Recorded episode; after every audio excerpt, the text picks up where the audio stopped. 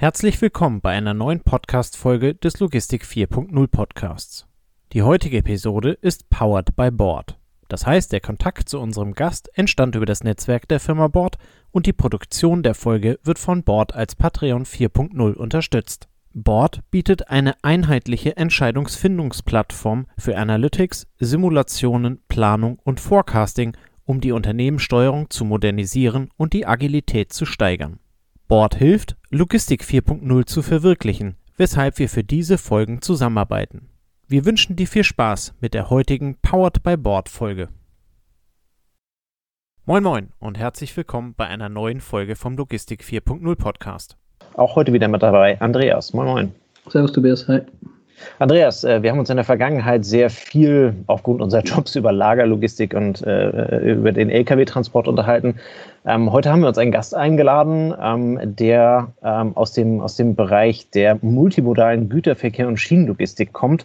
Das heißt also mal etwas, mit dem wir so, ja, zwar Berührungspunkte haben, aber nicht, nicht so ganz fit sind. Äh, deswegen haben wir uns nämlich dann extra einen Experten dafür genommen, der uns heute ein bisschen was dazu erzählen kann.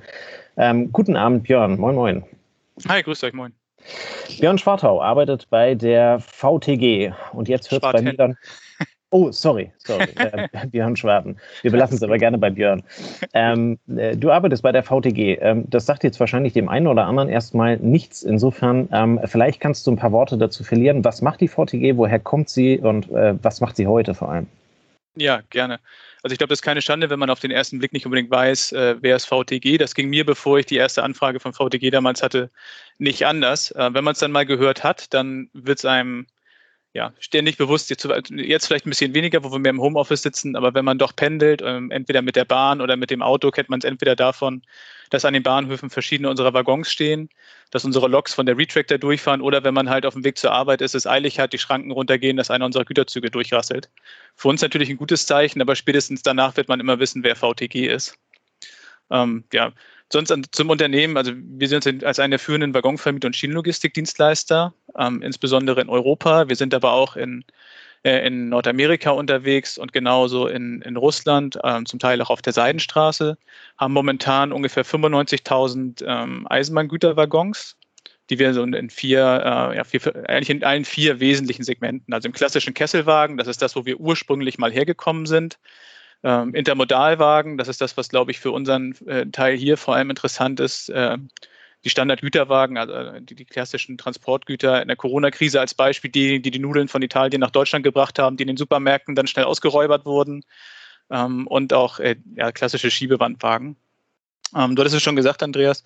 Ähm, äh, wir, wir, bieten multimodale Logistikdienstleistungen an. Das heißt also, wir sind nicht nur der reine Waggonvermieter, also derjenige, der Kunden den Waggon vor die Tür stellt und der kann damit machen, was er möchte, sondern wir bieten halt auch über unsere Schienenlogistik äh, die Dienstleistung an, dass wir äh, wie ein Speditionsbetrieb dafür sorgen, die, die Waggons auch von der einen Strecke zur anderen bekommen oder auch im Rahmen von großen Projekten multimodal in dem Sinne, dass wir auch Tankcontainer haben, die sowohl auf dem auf dem Güterwagen transportiert werden können, als auch auf dem, äh, auf dem LKW, dass man sozusagen eine End-to-End-Lösung darstellen kann. Ja, ich hatte bisher in meinem, meiner beruflichen Laufbahn mal ganz kurz mit Schienenverkehr, mit kombiniertem Verkehr zu tun. Deshalb äh, ist mir da direkt eine Frage eingefallen. Ähm, als Logistiker werden wir immer so aufgefordert, ähm, passt euch mal schnell an die Kundenbedürfnisse an. Und von der, von der klassischen Deutschen Bahn kenne ich es halt so, dass wenn ich jetzt halt hier für den 23.12. ein Bahnticket buchen möchte, dann geht es nicht, weil der Fahrplan ja erst irgendwie im, am 14. Juni oder irgendwas in den Dreh rum bekannt gegeben wird. Das spricht ja nicht gerade für Flexibilität, Anpassbarkeit, Agilität. Wie schafft ihr es als VTG, diese kurzfristigen Bedarfsanpassungen, wie jetzt zum Beispiel ähm, sagen wir, der, der Zug mit den Nudeln, ich glaube für Aldi Süd war es, ähm, des Kunden, also für den Kunden dann auf die Schiene zu bringen. Wie klappt das, wenn eigentlich dieses Konstrukt außenrum von der Deutschen Bahn so, so fix ist? Ja, ich glaube, also wir müssen natürlich immer so ein bisschen differenzieren zwischen dem Deutsche Bahn, das ist natürlich der Personengüterverkehr, um es mal so zu nennen, also das, das Personentransportwesen. Ähm, bei uns ist natürlich ein Stück weit anders gelagert, wenngleich natürlich, wenn, man muss sich überlegen, so, so ein Güterwaggon, der hat eine durchschnittliche Lebensdauer von 40 Jahren. Der ist also built to resist. Ja, also es ist schon so, dass man den, dass man den aufbaut und damit auch weiß, wenn ich den kaufe, man kann so sagen, momentan kostet im Durchschnitt ein Wagen 112.000 Euro in der Anschaffung. da möchte ich auch sicherstellen, dass der die 40 Jahre auch läuft, damit sich mein, meine Investition natürlich auch lohnt. Und da muss man sagen, gerade in den letzten Jahren hat sich insbesondere der, die, die Ausgestaltung der einzelnen Waggons doch deutlich verändert und entwickelt sich auch noch immer weiter. Also deswegen finde ich den Titel Multimodal eigentlich ganz passend, ähm, weil ich sag mal, der, der, gesamte Verkehr, gerade der Güterverkehr über Schiffe in die Hafen, Container aus China, die wollen verteilt werden. Also wie, wie du es richtig sagst, die, die Anforderung daran, möglichst kurzfristig äh, sich den Bedürfnissen anzupassen, die steigt natürlich immer weiter.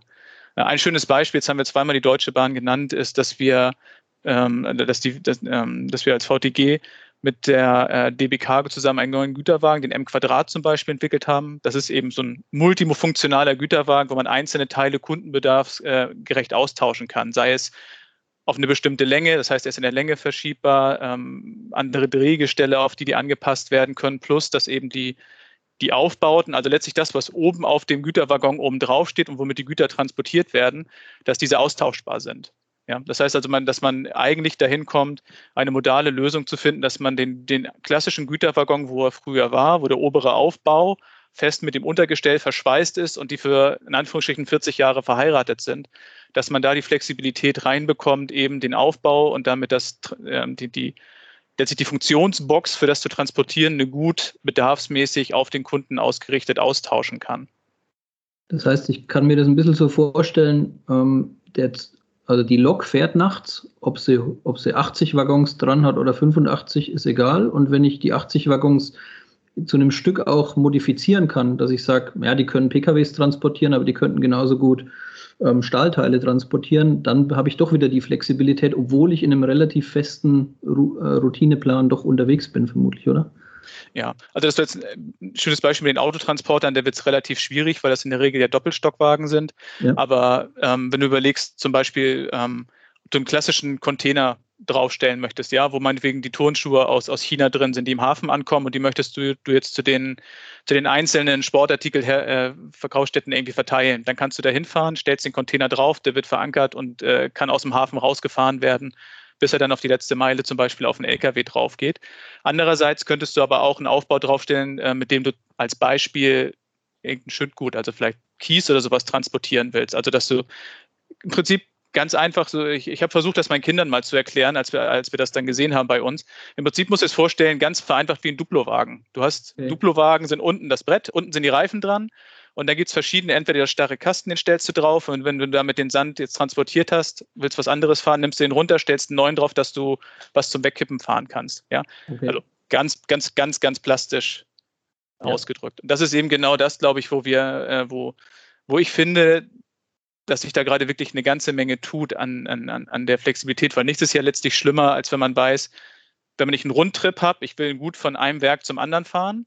Auf dem Hinweg bin ich beladen, auf dem Rückweg fahre ich leer. Dann ist eine Strecke, die ich bezahlen muss, aber die keinen Mehrwert bringt. Und wenn ich das schaffe, ähm, eine Strecke aufzubauen mit Logistikdienstleistung, dass ich weiß, ich kann die, die verschiedenen Aufbauten so austauschen, dass meine, äh, meine Strecke möglichst immer beladen ist, dann kann ich natürlich hier ähm, ja, Leertransporte reduzieren und ähm, hat einen Mehrwert sowohl für Kunden als auch natürlich für uns. Keine ja. Frage. Okay. Also für das, das muss man jetzt noch erklären. Ich glaube, wir haben es vorhin unterschlagen. Du bist ja Controller bei der VTG, also genau. nicht der klassische Schienenlogistiker, sondern eher derjenige, der dann ähm, oben drüber die Zahlen im Griff hält. Ähm, wir sind hier jetzt für den Podcast zusammengekommen, wieder aus dem Netzwerk vom Levent Archik von Bord. Ähm, wenn du diese Flexibilität so darstellst, das ist ja für dich als Controller dann vermutlich genauso schwierig. Also du musst das ja auch irgendwie verfolgen. Ähm, arbeitet ihr da mit der Board-Software oder wie kriegt ihr das dann hin? Ja, genau. Also wir, wir arbeiten mit Board seit 2017, glaube ich. Und wir haben angefangen letztlich ähm, dadurch, dass wir gar nicht mehr jetzt für das tatsächliche, also für, für das Controlling im, im Ist-Geschäft, sondern als Planungssoftware, da wo es ja ursprünglich auch mal herkam.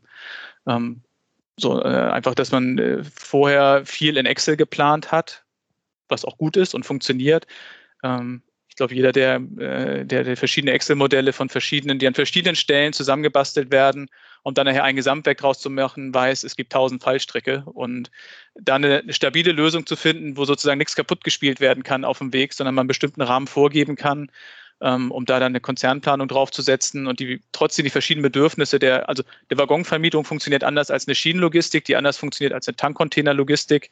Ähm, und um das alles wieder unter einem Hut zu bekommen, die da halt die Flexibilität bietet und Automatisierung, das eben zusammenzufassen. Und so sind wir seinerzeit mit Bord in Kontakt gekommen nutzen das jetzt äh, auch für die Planung und die Weiterentwicklung. Logischerweise ist, wenn ich eine gut funktionierende Software habe für, für meinen Planungsprozess, da möchte ich natürlich auch gucken, wie kann ich da jetzt das eine was ich geplant habe, das ist gut, aber wie du, wie du richtig sagst, ich will ja auch das erfassen, was im wirklichen Leben passiert, weil ähm, typischer Controllerspruch, ähm, die, die, die neueste Planung ist am nächsten Tag schon wieder veraltet. Ja? Und da sind immer Annahmen drin.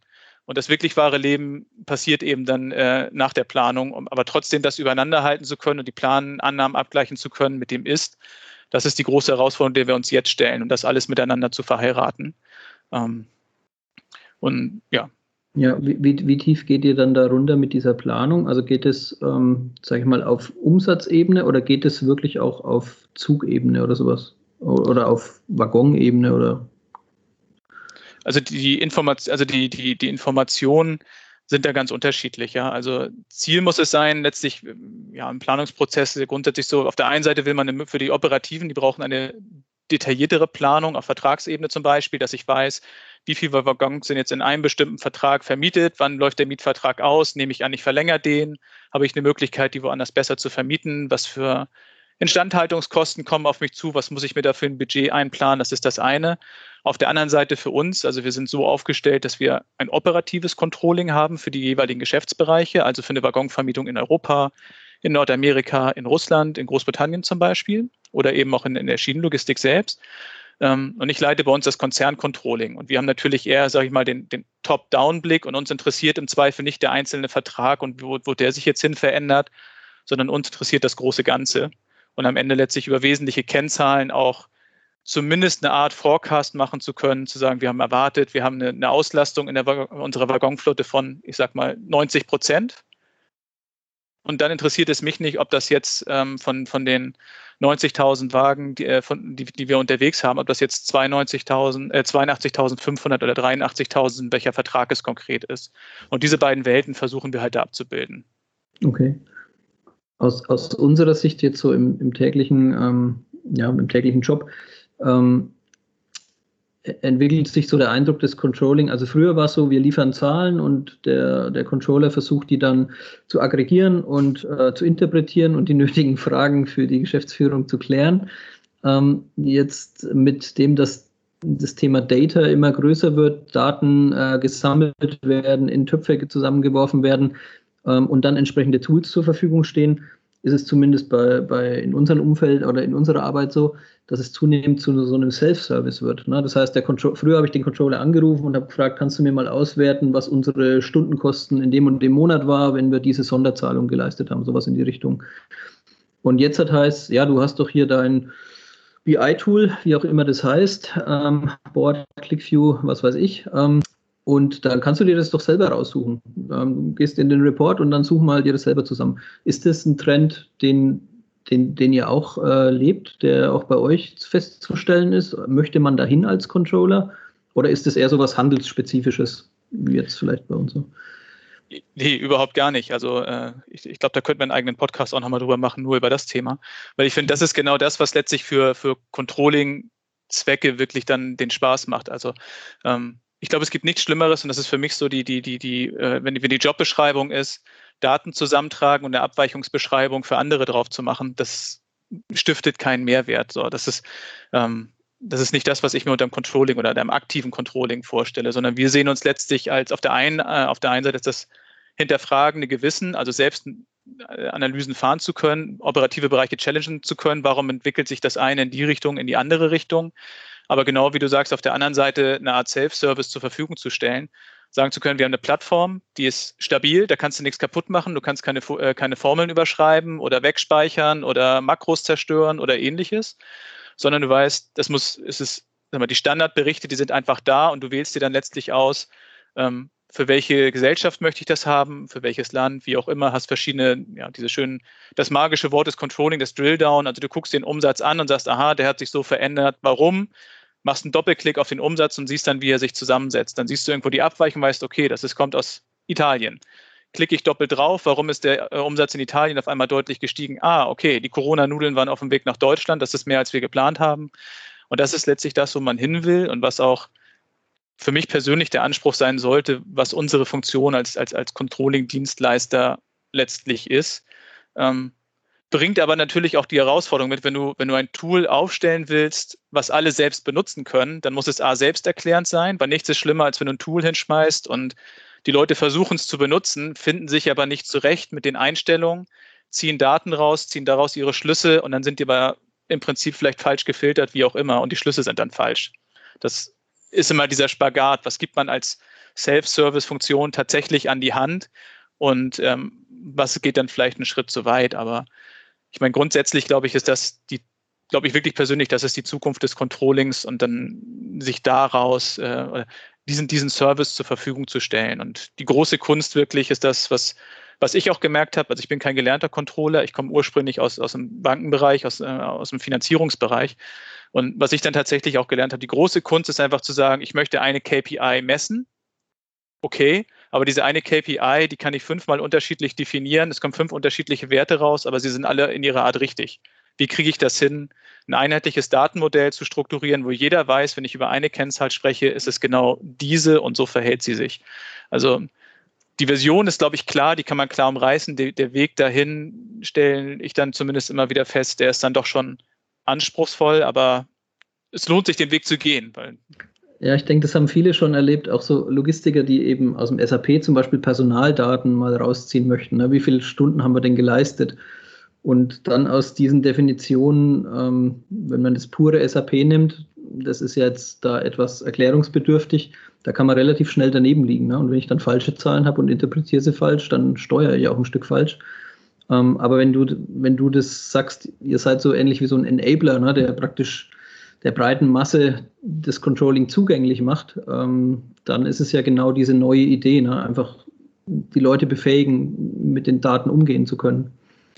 Ja, letztlich geht es doch darum, ähm, also das Daten zusammenklaubern und aufzubereiten, zu formatieren. Ich glaube, da gibt es wenige, die da wirklich Spaß dran haben. Und ich meine, wir haben mhm. momentan die technischen Möglichkeiten, aber es gibt so viele, es gibt so viele Datenquellen, es gibt so viele Informationen und diese zusammenzuführen und da ein vernünftiges Bild draus zu machen und auf der anderen Seite auch mit den technischen Möglichkeiten, die man hat und ähm, die auch in der vernünftigen Art und Weise zu visualisieren, das ist eigentlich das, was dann wirklich der, der Charme daran ist, weil ähm, ich versuche mich dann mal in die, die, die Lage zu versetzen, wenn, wenn, wenn, äh, wenn mein CFO jetzt irgendwo sitzt und er hat zum Beispiel ein Investorengespräch oder ein Bankengespräch und er wird dort zu allen möglichen Themen ähm, rund um, um die äh, Entwicklung des Unternehmens gefragt. Und es kommt eine spezifische Frage. Er kann logischerweise nicht alle Daten und Fakten im Kopf haben. Das ist bei der Fülle der Informationen, die es einfach gibt, schwierig, muss man sagen.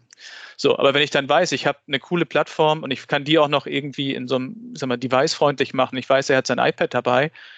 Gute Frage, schaue ich kurz nach. Man kann mit zwei Fingern sich auf das Niveau runterdrillen, um den Großteil der Fragen, die von extern kommen, zu bearbeiten dann machen Daten auch tatsächlich Spaß, dann machen die Informationen Spaß. Wenn ich erst äh, einen alten PDF-Bericht raussuchen muss und ich muss irgendwie gucken, ist das der richtige, ist das ein Entwurf, dann habe ich da auf den falschen aufgesetzt, weil irgendwo nochmal eine Korrektur hinterherkam oder sonst irgendwas, fühlt sich keiner richtig wohl. Und dann ähm, die Möglichkeiten technisch gibt es einfach. Und damit können wir, glaube ich, einfach wie du sagst, einen ganz anderen, ja, wirklich ein, ein Service darstellen und nicht nur derjenige sein, der irgendwo hinterher rennt und Leute Pi sagt, sie sollen jetzt irgendwelche Zahlen schicken. Weil das sind die Sachen, die wirklich automatisiert laufen müssten. Okay, okay. Das hat ja dann auch einen riesen, riesen Aspekt von Transparenz durch, durch alle Führungsstrukturen durch. Ne? Also, so wie du sagst, es ist ein System, das sowohl für deinen CFO im Bankengespräch nutzbar ist, aber halt eben auch, keine Ahnung, für den Italien-Manager, ähm, der sich also dafür abfeiern darf, dass er da, keine Ahnung, 80 Container Nudeln nach Deutschland geschickt hat ähm, der dann halt eben dann den, den Umsatzmehranteil halt eben auch zu vertreten hat und das dadurch halt eben dann äh, erklären kann, der aber letztendlich genau auf das gleiche Datensystem zugreift. Genau, und letztlich es funktioniert nur dann im Unternehmen, wenn man, das ist auch wieder so eine schöne Plattitüde, aber wenn man diese Single Point of Truth tatsächlich irgendwo installiert hat, es gibt ja, nichts wird dann schwieriger, als wenn jeder sich eine Schattenbuchhaltung führt und man es nur am Überleiten von irgendwelchen Basisinformationen, die man unterschiedlich sortiert hat, dann verschwendet man einfach viel zu viel Zeit damit, erstmal die Basis zu schaffen. Dann ist man so abgearbeitet und dann denkt man, okay, dann wird schon. Ne? Das, ich glaube, aus dem, aus dem Zeitalter wachsen wir jetzt gerade einfach raus. Und das macht natürlich dann auch Spaß, das Ganze mitzuentwickeln. Und jeder von uns kennt es auch. Wie oft hat man sein Smartphone in der Hand? So, wenn man, wenn man irgendwo unterwegs ist, man will mal schnell was nachgucken, mir fällt irgendwas ein, ich gucke, keine Ahnung, ich gucke bei Netflix irgendwas und sehe, ach, das ist über den, wer war das nochmal? Dann nimmt man das Handy raus, geht auf Wikipedia, sonst wo, gibt das ein, man hat die Informationen, die man braucht. Warum tut man sich auf, für die, für die wesentlichen Informationen, die für unser aller Geschäft notwendig sind, warum tut man sich dann so schwer? Und mhm. dass das nicht von alleine geht und dass das natürlich sehr, ist mal sehr plakativ jetzt dargelegt ist, ist auch klar. Aber letztlich muss man ja irgendwo auch sich eine Ambition setzen, was möchte man denn mal verwirklichen damit? Und das sollte letztlich genau dieser Punkt sein. Ich habe ein berechtigtes Interesse an einer Finanzinformation und ich muss einen schnellen, direkten Zugang haben, ohne viele Leute ansprechen zu können und erstmal zwei Tage Informationen suchen zu können, weil dann ist gegebenenfalls schon zu spät. Wir hatten, wir hatten zuletzt eine Folge ähm, mit Alex Fischer, der sich mit Aktien beschäftigt. Da könnte jetzt natürlich ein Aktionär sagen, das ist ja toll kann ich dann demnächst live in die von mir oder in die investierte Firma reingucken. Da gibt es dann aber wahrscheinlich schon Grenzen, ne? dass man dann solche Dinge verfügbar macht. Also ich habe jetzt erstmal nur für das besprochen, was, was, äh, was wir intern nutzbar machen, auf jeden okay. Fall. Okay. Ich glaube, das, aber du hast natürlich grundsätzlich recht. Also wir sind VTG ist jetzt ja nicht mehr börsennotiert, aber grundsätzlich auch da, ich meine, Finanzinformationen, wenn, wenn, es fängt jetzt schon an, weiß nicht, ob ihr Aktionäre seid bei, bei Unternehmen, aber auch die Hauptversammlung, die Verteilung der Unterlagen, die Registrierung funktioniert jetzt auch über Portale und digital. Und Gleiches gilt auch für Bankenreportings, wenn man jetzt, äh, wenn man sowas, wenn man sich sowas vorstellt. Warum soll man nicht geschützte Datenräume machen, wo fertige Berichte reinstehen? Denn denen selber die Möglichkeit extern zu geben, in den Daten ich sag mal, rumzuwühlen und sich eine eigene Meinung zu bilden und zusammenzufiltern, ist das hilfreich? Ich glaube nicht. Ja, Logistiker machen es ja mit Tracking-Daten auch, ne, dass sie sagen, ich stelle die meinem, ich stelle den Blick in den Prozess meinen, meinen Kunden zur Verfügung. Ähm, also die Tendenz ist eindeutig. Ja. ja wenn, ich glaube, das ist auch, das, das, das, stimmt. Also ich, ich war jetzt vielleicht dann auch wieder zu Controllerbrillen lastig, natürlich auf den Finanzdaten. Ähm, ich sag mal, was Tracking-Daten angeht, hast du natürlich vollkommen recht. Das ist ja ja, ist ja also auch ein, eines unserer Anliegen, den, den, den, Güterverkehr letztlich äh, digital zu machen. Und die Informationen auch dort sind ja da. Und wenn man da etwas bieten kann, sollte ja. man es doch zeigen. Ja. Ja, die Frage war schon zuerst auf die Finanzen, aber das wäre dann wahrscheinlich der logische Schluss, dass man sagt, die für den Kunden nötigen Informationen können wir auch im Bahnverkehr frei zur Verfügung stellen irgendwann. Oder da kenne ich mich zu wenig aus, ob das heute schon möglich ist. Ähm, Vielleicht nochmal eine andere, eine andere Frage, eine andere Richtung. Hätten wir uns jetzt vor fünf oder zehn Jahren für den Podcast getroffen, hätte für mich das Thema Bahn so ein bisschen so einen faden, langweiligen Beigeschmack gehabt.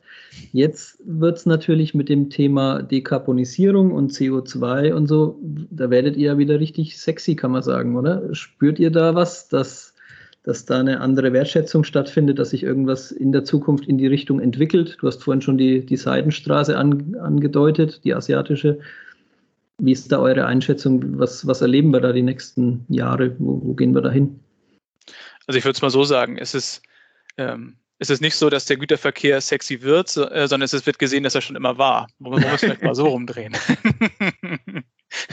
weil, weil einfach jetzt ein anderer Fokus darauf kommt. Aber ja, klar, also ich meine, alles, was Dekarbonisierung angeht, ich glaube, Klimawandel ist jetzt, äh, wollen wir sagen, ist ja ein sehr großes Thema, ist ja wirklich ein gesellschaftspolitisches Thema. Und ähm, wenn man sich anschaut, ich habe das jetzt gerade verfolgt, auch den, so den ESG-Trend, dass man sich nachhaltige äh, Nachhaltigkeitsratings ähm, geben lassen kann, beziehungsweise um, um, um ich habe jetzt auch gelesen, dass es Unternehmen gibt, die nur noch an, die nur noch ähm, Supplier listen, die eben über Nachhaltigkeit äh, oder Nachhaltigkeit nachweisen können, dann ist natürlich die Schiene an sich ein sehr attraktiver, ähm, ja, ein sehr attraktiver äh, Transportweg. Das ist vollkommen klar. Also es gibt das schöne Beispiel, ist, ähm, wenn man es googelt, einfach mal eingeben, äh, wie viel Lkw kann ein durchschnittlicher Güterzug ersetzen auf der Straße. Hättet ihr einen Tipp?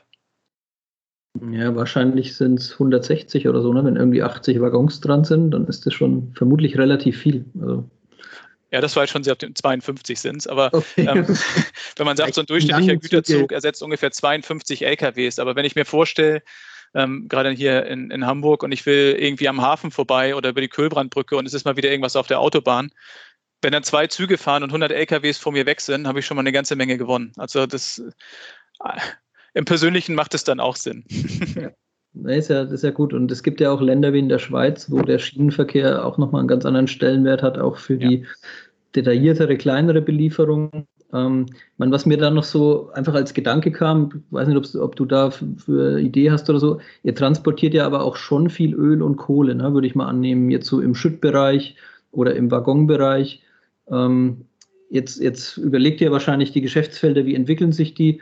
Ähm, gibt es für euch wieder, gibt es für euch wieder ein gleiches Spiel? Also sagt ihr klar, kann schon sein, dass dann Öl ein Tick weniger wird, aber dafür nehmen eventuell andere ähm, Gütertransporte zu, weil wir eben da ähm, CO2-freundlicher unterwegs sind?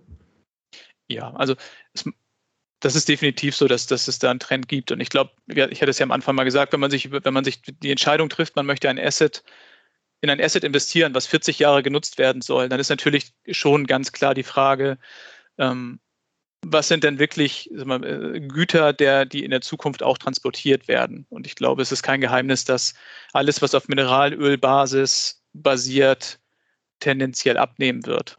So. Ja. Von daher ist das definitiv so. Und ich glaube, den Trend, den, den, man, den man durchaus feststeht, das ist ja auch einer der, der Megatrends, ist ja nun mal die Containerisierung, Internationalisierung. Der Warenverkehr wird internationaler. Ähm, von daher bin ich nach wie vor der Überzeugung, dass eben auch die, dieser Ansatz, modale, modale Möglichkeiten zu bieten, sei es jetzt nur über die Möglichkeit hat, die Strecke an sich effizient zu gestalten, also was transportiere ich, oder eben auch zu sagen, wie schaffe ich das, ähm, vielleicht sogar einen ganzen, einen ganzen LKW vielleicht ähm, auf den Zug rauf, noch, noch äh, auf den Zug aufzuladen ähm, durch die und, und durch Europa zu fahren, dass ich von der Schiene bekomme, was jetzt mit bestimmten Wagen auch schon funktioniert. Mhm. Herausfordernd wird es dann halt bei, zum Beispiel bei verderblichen Gütern. Aber das ist, also wie kriege ich zum Beispiel meine Tomaten auf, auf, äh, im LKW von Holland nach Deutschland? Um das, um das trotzdem zu, kühlen zu können. Ich glaube, da gibt es noch eine ganze Menge Entwicklung, die da, ähm, die da auch gemacht werden kann und wo die Schiene sicherlich einen wertvollen Beitrag dazu leisten kann. Okay, okay. Ähm, Jetzt haben wir in deinem Lebenslauf gesehen, du bist ebenso wie wir äh, in der Berufsakademie ausgebildet worden. Ähm, für diejenigen, die das nicht kennen, das ist ein duales, heute nennt man es duales Hochschulstudium. Das heißt, man lernt sowohl in der Praxis als auch in der Theorie. Ähm, hat es dir rückblickend geholfen oder sagst du, ähm, ja, war ein bisschen ein Schmalspurstudium? Wie ist denn da so deine Meinung zu, weil wir jetzt gerade so zu dritt aus der Richtung kommen, habe ich gedacht, das wäre auch mal noch eine gute Frage. Ja, ist ganz spannend. Also ich finde, für mich persönlich war das tatsächlich, glaube ich, äh, genau das Richtige. Ich muss dazu sagen, also für mich war ähm, so zu Schulzeiten ging es darum, so viel zu tun, dass man durchkommt mit einem vertretbaren Ergebnis. Das war jetzt nicht so, dass das äh, unbedingt das war, wo die große Leidenschaft lag, muss ich ganz ehrlich sagen. Das Nein, klassische viel gewinnen. werden müssen. und von daher glaube ich, war das für mich der richtige Weg. Ich weiß nicht, wie bei euch so das mit dem, mit dem Studium dann tatsächlich organisiert war, aber äh, ich habe das ja an einer kleinen Berufsakademie gemacht, aus dem, aus dem genossenschaftlichen Finanzverbund, also von den Volks- und Raiffeisenbanken. Und wir waren tatsächlich ein Jahrgang mit, ich glaube, knapp über 20 und wir waren immer quasi für zehn Wochen einkaserniert auf dem äh, Berufsakademiegelände. Wir haben da auch gewohnt und hatten dann eben viermal eineinhalb Stunden Unterricht am Tag, zehn Wochen lang und dann über zwölf äh, bis 14 Fächer und alle mit Klausurabfrage am Ende. Also das war immer ein toughes Programm. Und ich muss gestehen, zu der Zeit habe ich teilweise echt geflucht und das erste Semester auch eher so gelebt wie die Schule, bis ich dann gemerkt habe, auch, dass die, dass man da den, äh, die, die Gewohnheit hatte, die Notenmitnahme in der Klasse auszuhängen, was dann doch so einen gewissen Ehrgeiz geweckt hat, weil man da ja auch irgendwie ein bisschen angepiekt wurde.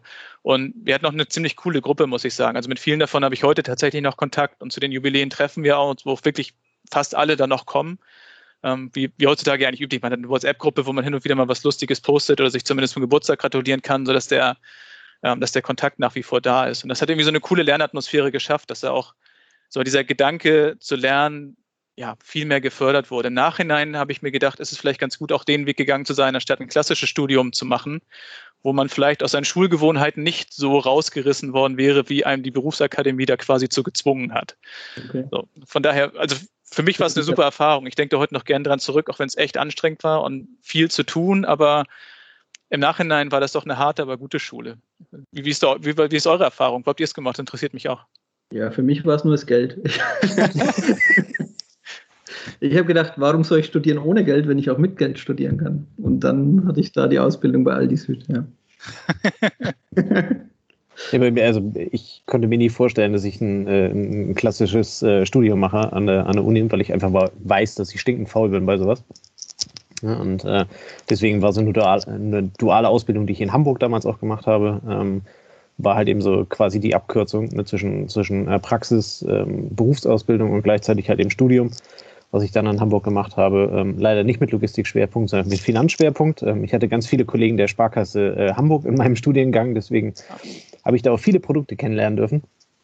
Ähm, aber das war halt eben für mich so ein bisschen die Abkürzung, weswegen ich das damals gemacht habe. Und ja klar, du stehst halt eben äh, ein paar Jahre früher im Berufsleben und kannst ein paar Jahre früher ähm, loslegen und hast gleichzeitig halt eben noch direkt die Berufserfahrung mit, die, äh, die dich also weiter nach vorne bringt.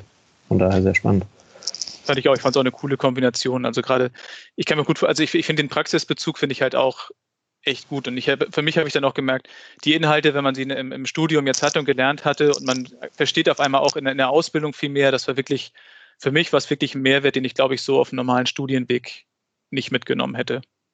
Also man weiß es nicht, hätte natürlich auch ganz anders kommen können, aber ähm, ja, im Nachhinein betrachtet was was cool und auch, ja, also losgelöst vom Lernen, wie gesagt, auch, dass die persönlichen Kontakte, dass man sowas durchzieht, man hat gleich eine Art Netzwerk, man hat Leidensgenossen, die den gleichen, die den gleichen Weg mit aufgehen, mit denen man viel ja. Zeit zusammen verbringt und es gibt viele lustige Anekdoten, über die heute, man heute immer noch gut lachen kann, wenn man sich trifft, was da, was man so gemacht hat. Also ja, war, war eine coole, lehrreiche Zeit, wenn auch anstrengend.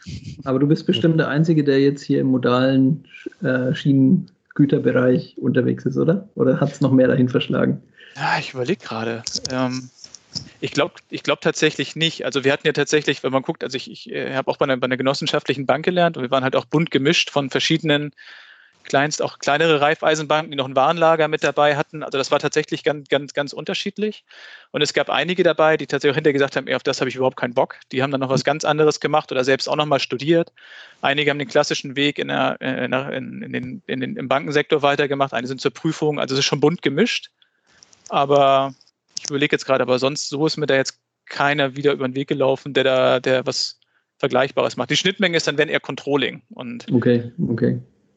Dass, dass, äh, dass einige natürlich auch dann in der Bank äh, im Controlling gelandet sind. Controlling ist ja, wenn man BWL da studiert, auch einer der Schwerpunkte logischerweise. Ähm, aber ja. Das vermisst du heute nicht, wenn du jetzt im Logistikbereich tätig bist, im Controlling, dass du sagst, ach, das in der Bank war aber schöner und schicker und ja, also nee, ehrlich gesagt nicht. Also ich habe den, ich habe den, äh, den Schritt nie bereut, ähm, aber irgendwie aus dem, eigentlich aus einem anderen Grund. Also ich finde, ähm, ich habe immer Spaß gehabt in der Bank und ich hatte nie den, ähm, sozusagen den, den, den Druck zu sagen, ich finde es hier blöd, ich habe da keine Lust mehr zu. Das, das war nie der Antrieb. Also ich habe ja eine Zeit lang dann noch beim vorigen Arbeitgeber damals ähm, in, in der Strukturierung gearbeitet. Also wir haben Produkte für Kunden entwickelt. Die hatten ein spezielles Working Capital Problem zum Beispiel und haben nach Lösungen gesucht, äh, was man da machen kann, alternative Finanzierungszwecke. Und das hat immer Spaß gemacht, wenn man viel mit Kunden zu tun hatte. Und da, soweit man mit Finanzen kreativ sein kann, war das halt dann der Platz, wo es geht. Äh, für mich ist aber dann auf der anderen Seite, das war dann auch das Produkt, was man entworfen hat, sollte man natürlich auch verkaufen und dementsprechend halt auch mit einem gewissen Vertriebsdruck ähm, ausgestattet. Auf der anderen Seite, aber wenn man sich überlegt hat, was äh, was der Impact war, den man tatsächlich mit seinem Produkt für, das, für die gesamte Organisation hatte, dann hat er keinen Hahn nachgekräht, wenn man ehrlich ist. Und ich fand halt die äh, seinerzeit den Wechsel zu, äh, zur VDG war für mich auch nicht direkt ins Controlling, sondern auch auf die Unternehmensseite in den Finanzierungsbereich. Und den Sprit fand ich halt unglaublich spannend, weil man plötzlich eine ganz andere Wirkung entfaltet hat. Ja, es war so, wenn, wenn, äh, wenn ich jetzt für, äh, in, in, meinem, in dem Job für ein Unternehmen tätig bin und ich bin in der Lage, die Finanzierungskosten um einen Prozentpunkt zu senken, dann sehe ich das am Jahresende unten in der P&L und es hilft dem gesamten Unternehmen. Da, da, kann ich wirklich, da kann ich wirklich was einen spürbaren Effekt auch erzielen und weiß, wofür genau arbeite ich. Klar, wenn es in die Hose geht, gibt es die andere Seite genauso und es ist, ist nicht immer alles rosa-rot, das ist klar. Aber für, für, mich halt war halt einfach, ich wollte gerne irgendwo arbeiten und weiß man, man ist auch Teil von dem, von dem Ganzen und kann auch was bewegen und ist nicht ein Rad von, von, von diversen. Das war so dann, dann der, der Punkt. Plus, ich muss sagen, es hat mich auch irgendwie ja auch gereizt, auf der anderen Seite zu arbeiten und, und äh, die Branche hat mich, fand ich auch spannend, muss ich sagen. Ja, es ist bei euch schon cool, wenn man sich überlegt, was für Mengen bewegt werden und welchen Impact es auch gesellschaftlich hat, dass man eben diese Güter bewegt. Und ähm, das merkt man meistens erst, das ist ein bisschen ähnlich vielleicht wie bei, bei anderen so essentiellen Geschichten, wenn es dann nicht mehr geht, ne? oder wenn es mal irgendwo hakt, dass man dann ja. spürt, wie viele Auswirkungen das hat. Ja, cool. Und ich glaube auch einfach, wenn ihr, wenn ihr jetzt wieder Zug fahrt, ich bin, ich bin mir sicher, euch werden die, die VTG-Wagen jetzt auch auffallen, jetzt nachdem wir dann gesprochen haben. Und ähm, ja, Ja. Ja, ja, ich habe ich hab vor meinem Büro äh, direkt äh, sechs oder acht Gleise ähm, liegen. Da fährt die Seidenstraße auch vorbei nach Duisburg. Äh, insofern, ich, ich werde darauf achten. Ähm, die ganzen Autotransporter kenne ich schon, aber da habe ich jetzt gelernt, das ist dann äh, nicht, ganz so, nicht ganz so spannend. Ähm, äh, bevor wir die finale ähm, äh, Frage noch stellen, würde mich noch interessieren, ähm, wie, wie schätzt du weltweit das, das, das Warenvolumen ähm, ein? Wir haben in, im letzten Podcast mit dem Alex Fischer äh, einen ganz spannenden Beitrag darüber ähm, hat er verlinkt und auch kurz darüber erzählt, dass er das Wachstum halt eben tendenziell eher im asiatischen Bereich in den nächsten fünf bis zehn Jahren ähm, sieht. Jetzt hast du vorhin gesagt, ihr seid in Kanada unterwegs, ähm, ihr seid in Europa unterwegs. Ähm, gibt es da Tendenzen ähm, auf eurer Seite da halt eben dann auch entsprechend zu wachsen und dieses, dieses Wachstum dann halt eben auch mitzunehmen? Oder ist das, ist das etwas, ähm, was euch zurzeit noch nicht so fürchterlich betrifft? Du hattest anfangs gesagt, ihr seid auch auf der Seidenstraße unterwegs ähm, da müsste ja doch ähm, auch einiges zu spüren sein vom, vom Warenverkehr her. Ja, also unser also das, äh, das äh, Waggonvermietungsnetz der VTG geht bis Russland. Okay. ähm, die Seidenstraße ist sicherlich was, was, ähm, was interessant ist. Die Frage ist dann immer, was kriegt man davon tatsächlich ab? Man muss ja auch immer gucken, wer sind da denn die, äh, wo läuft denn die Seidenstraße und wie kommt man an, an diese Kapazitäten tatsächlich auch ran? Also ich glaube, ich würde zustimmen, dass, das, dass der Warenverkehr aus, aus Asien kommt oder dort am stärksten wachsen wird. Ich glaube, wenn man jetzt gerade auch durch Corona-Zeiten sich anschaut, mit welcher Geschwindigkeit auch dort wieder die, die Wirtschaft angesprungen ist ja. ähm, und, und auch dann ein bisschen zu liest, dann sieht man halt schon, klar, da, da gibt es halt auch unglaubliches Potenzial und viele Aufholeffekte und ähm, daran zu partizipieren, ist, glaube ich, der Wunsch von vielen. Die Frage ist halt, wie passiert es? Passiert es darüber, dass die Waren, die ankommen, wie nach Europa sollen, dass man sie hier entgegennimmt, wo wir, glaube ich, dann ähm, äh, hier in Europa auch mit, mit der Lage in Hamburg sicherlich äh, einen guten Platz dazu haben. Ähm,